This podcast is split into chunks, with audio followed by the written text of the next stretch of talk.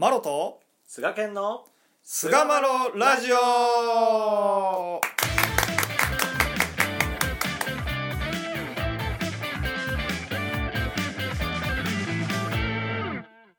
さあそれでは始まりました。第513回菅マロラジオ。はい、えー今回はですね前回に引き続き聞いてる人に聞いてみたと、まあ、2回目ということでですね、えー前回に引き続いて新一さんに、えーお越しいただきましてですね、えー前回の内容をですねよりこう深掘っていこうと思いますどうぞよろしくお願いいたしますよろしくお願いいたします。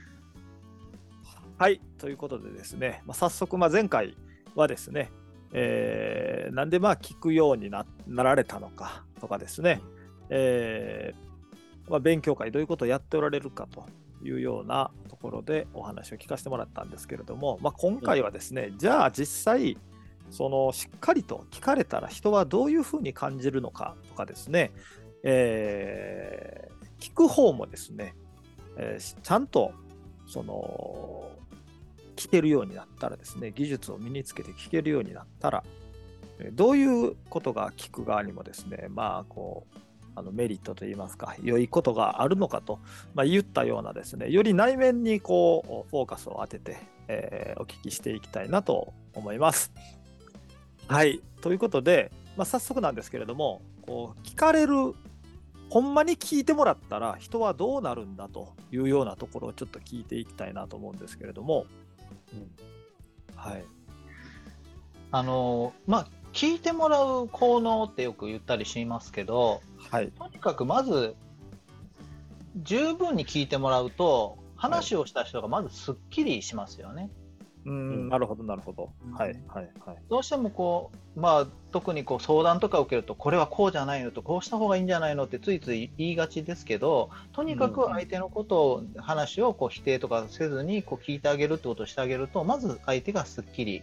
しますし、うん。よくこう困ってる方というのは、考えてることがごちゃごちゃしてることが多いんです。で、うんうんうん、例えばもう20も30も困ってるなと思ってることが整理してみると実は3つのことを解決するとこの問題は解決するというようなことが自分で分かる、まあ、思考が整理されるというようなことがありますけどもそうやってしうん。整理されるということが起きますしうん。まあ今僕が勉強会でやっているようなことは、まあ、さらに深く聞くと言ったりするんですけども、まあ、そういった聞き方をできるようになっていくと、まあ、相手がですね新たな気づきが起きたりとかあ私ってこういう部分があったんだなとかあこういうことがしたいんだなっていう自分が見えてなかった部分に気づいたりとか、うん。そのことによってやる気が出てきたりっていうようなことが、まあ、起きると言われてます。なるほどですね。うん、めっちゃ大事ですよねこの気づきっていうのね。そうですね。うんあの僕最近すごい感じるのがこうなんていうんですかね。教えられることっていうんですかね。学んだことって忘れるんですよ。うんうんうん。でもね気づいたことって忘れないんですよ。同じ内容でも。でやっぱこう自発的なこう自分の内側から出てくる気づきっていうことを促せるっていうことはすごく大切なことやし、すね、そこまでいけたらすごいですよね。そうですね。うんあのーまあ、実際、その、聞かれてる方は、ハープ、てあの学生担当委員会でしてるハープなんかもご存知だと思うんですけど、ああいったグループワークは、やはり気づきを、まあ、お手伝いするということをよく言われます。なだからやるほど。っぱこう教えるのではなく、まあ、よく教える、伝えるのではなく、自ら気づいて、そしてそこから行動を移していくってことが、やっぱり人間うんのその、まあ、行動行動の原理にあるということは、まあ、心理学的にもあることなので、やっぱりこう、うんまで、気づいてもらうお手伝いをするというのはすごくいいことだと思いますね。うんなるほどですね。ちなみに、こう、勉強会もやっておられますし、実際いろんな方のお話をこうね意識してこうやっておられて聞いておられると思うんですけれどもなんかその聞いてもらった人のこういう感じになったっていう生の声とかっていうのはあーいろいろあるんじゃないかなと思うんですよね。はい。うん、実際に、まあ、皆さんおっしゃることは、はい。まあ、こんだけしっかり聞いてもらったのは初めてだとおっしゃることが多いです。ああ、なるほどですね。なるほど。受けなんか否定やっぱりこう否定をされたりとか意見をうん言われることが多いみたいで、じっくり聞いてもらうことが少ないとおっしゃられるのと、うんやっぱりこうやっぱりせ考えてることが整理がつくそしてあ私ってこういうことしたかったんだなってことに気がつくという先ほど言ったようなことが、まあ、起きてくるっていうふうによくおっしゃっていただきます。うんあ聞いてもらったの初めてやっていう。だまあ世の中の人ってやっぱ聞いてるようで聞いてないんでしょうね、みんなね。うんなんとも思いますね。ねえ、本当に。まあこう僕、あの、しんいちさんに一回聞いてもらった時に最初にね、あのこう聞かせてもらった、聞いてもらう前のお話といいますか、はいそれがまあそうだなってこうすごくこうあの感じたんですよね。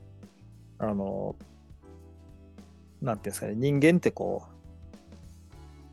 歩くこと一つも当たり前に歩けるからそこに対してこうなんていうんですか改めて歩くっていうことを意識したりとかやったりしないじゃないですかみたいなことを確か言っておられて、はい聞くこともまあその健常者というかあの、うん。耳が聞こえない方でなかったらですね当たり前のように聞けてるので聞くっていうことがそもそもそのなんていうんですかねあのちゃんと相手の話を聞くみたいなことは技術としてこう確立しなくても誰でもできると思ってるんですよねみたいなこと言っておられたじゃないですか。はい、それがなんかあまあ確かにすごいその通りやなと思ってこうお話を伺ってたんですよねあの時に。うん。あのまあ、私、まあ、これはいいことだなと思って、はい。で実際にこういろんな方に声をかけたんですよね。うんでうん実際聞くっていうこの、まあ、カウンセリングなんかも一つ領域として成立しているのでそういったことを一緒に勉強しませんかとお声をかけるとうんうんああのこそこの会長さん話聞くの下手やからあの人誘ってあげたらとかあそこの奥さん誘ってあげたらいいみたいなそんな意見が多くてうんそので、まあ、僕はあんまりよ使あの使うことないですかねっておっしゃる方が多かったんです会長さんとかその若い方々でも。で僕はなるほど。お助けの現場というかコミュニケーションを取る人であれば誰しも使うものだと思うんですけどうん今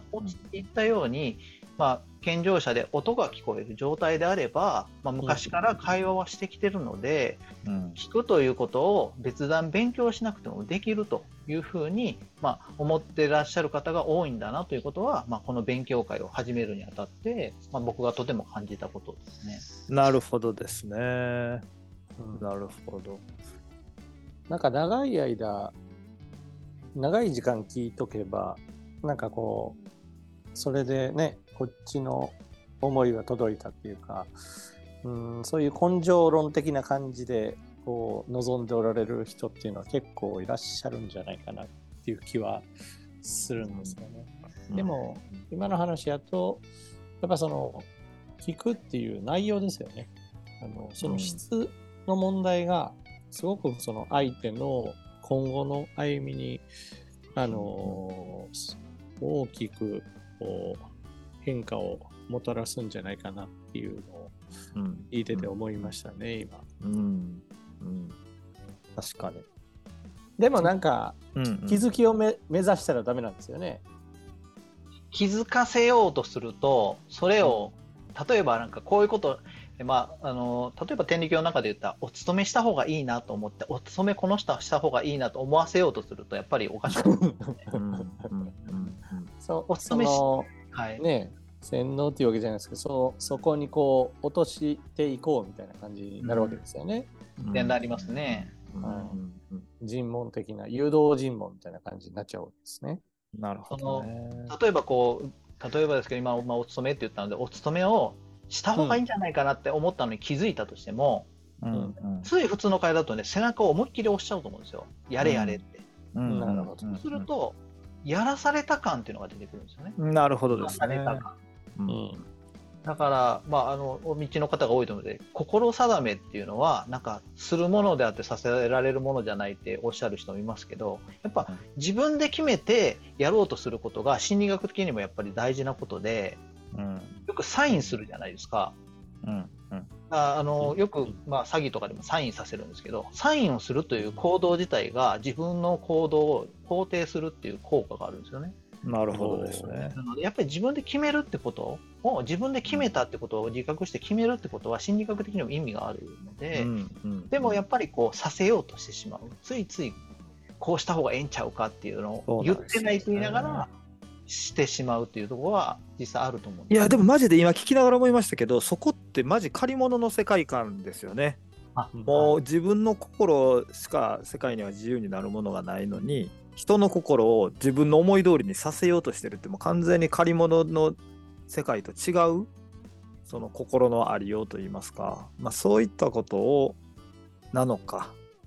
また、あどうなのかっていうところのその本当にその心が借り物の世界観にあるかどうかっていうところがやっぱりその根底に一番大事なところなんかなっていうのはこう聞きながらすごい今感じたりしましたねなんか。うん。お助け、ことお助けっていうことに関して言ったら、そういう世界観は絶対に抜けないでしょうね。うん、でだからそのまあさらにこう突っ込んで聞こうかなと思ってたんですけど今のそのお助けって菅健が言ったんでうん。じゃあ聞く側ですよね、聞かれることはまあすっきりするし思考も整理されるしなかなか自分で整理できないですのでいろんな気づきが起きるという、じゃあその聞くっていうこと、まあ、ある種の技術でもあると思うんですけれどもそちらをこうなんていうんですかね聞く側が磨いていく身につけて磨いていくことで聞く側に起こる変化というかその辺をまあちょっとこう聞けたらなと思うんですけれども。あのまず第一にお伝えしたいことに、はい。その秘密保持があると思うんですね、僕。なるほどなるほど。はい、はい、そういうのは、よく、あの人こんなこと言ってたでって、うん。あの人こんな未情になったでとか言ってよく言ってると思うんですよ、皆さん。はいはいはい。それを聞かれた人がどうなるのかっていうところで、やっぱりそこに信頼関係が崩れてしまうというところがあると思うんですね。うんですので、やっぱり、りその人との信頼関係を守る意味で、聞いた話をしないっていう部分であって、はい。というところで、で今のところで何がお伝えしたいかというと、やっぱり聞くことの態度や技術を身につけると、第一に信頼関係ができると思うんです。なるほど。うんうんあのうん話をこの人は聞いてくれる、否定をせずに受け止めてくれると思う人を人は救うので、あの好意を持ちますので、まず信頼関係ができると思います。でうんうんあの一番大きいのは、本音で話ができるかどうかだと思うんですね、お助けで。うんうんうんうんうん話聞く方が一生懸命聞こうと思っても、うん相手が建前で話をしてたら、うん何にも解決ができないと思うんです。実はこういうことがあるんですってことを言えない、うんうんその本音が言えない相談は解決に向かわないと思うので、そこが聞けるようになると思うんですね。なるほど信頼関係がね構築しやすいと。はい、うんなるほど。その上で、うんきちんと聞くことを、うんそういう態度があると、相手の言うことをきちんと理解できると思うんですね。うんなるほどと、まあ、解決策が一緒に考えやすくなると思います。うんうんうんなるほどですね。なんかねこうあの僕新一さんにいろいろこうあのの勉強会に参加しておられる方の声を少しまあ新一さんに聞かせてもらったりしてたんですけどもこうその学びの場に行かれてる人たちにもすごいこう聞いてる聞くっていう側のじゃないですか。勉強会に参加しておられる方たちっていうのは、まあ、その人たちがいろんな気づきを得ておられてるなと聞く側に回ったことによって。そのお相手の話を聞きながら結局自分の中の変化にも目を向けられるようになるみたいなこう声もあってそれってもう本当にそんなんていうんですかね、まあ、人助けたら我が身助かるのなんか入り口にこうもうしっかり立っておられると言いますか。なんかそういうことに改めて自分の中での変化にねこう気づいておられたりとか。はい。またこう話を聞くということは普通の会話と全く違いとても難しいことだと思いますみたいなこれもですね、あの改めて、まあ、僕もちょっと前にその、まあ、お助けといいますか、そういう現場があったんですけれども、一回聞いてもらったら、よりなんか意識するじゃないですか。その中で、あれ、俺、なんか聞聞こうって思ってんのに、気づいたら喋ってるっていうことにめっちゃ気づいたりとかね、なるほど。ですよね。なるほど。あもうちょっと、うんちょっと黙っといてくれるから、菅野さん。あのあなたの話は今聞いてないから、あの黙っといてもらっていいかな。どうもすいません。いえいえいえいえ。あとでもう一つ印象深かったのが、自分の心の癖、陥りやすい思考、心の状態などについて深く考えるようになったっていうね。もうこれまさにこう信仰的な歩みじゃないのかなと思うんですよね。内省して自分の状態に気づけるって、僕信仰をしていく上ですごく大切なことちゃうかなと思うんですよね。おっしゃる通りですね。うん、ここにこう聞く側に行って逆に気づいていっておられるっていうのがすごくこう面白いなというふうに感じたんですよねなんか。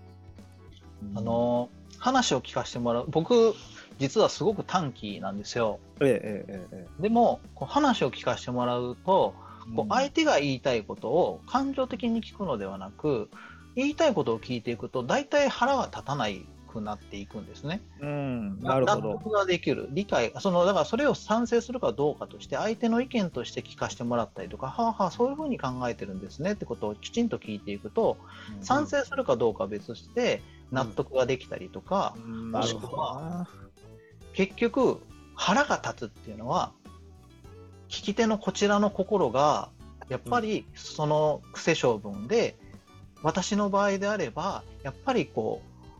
あのちょっと偉そうにものを言われたりとかそのやっぱりこう言ってることとかやってることが違う人っていうのはやっぱり僕は心に引っかかるんですよね、聞いてて、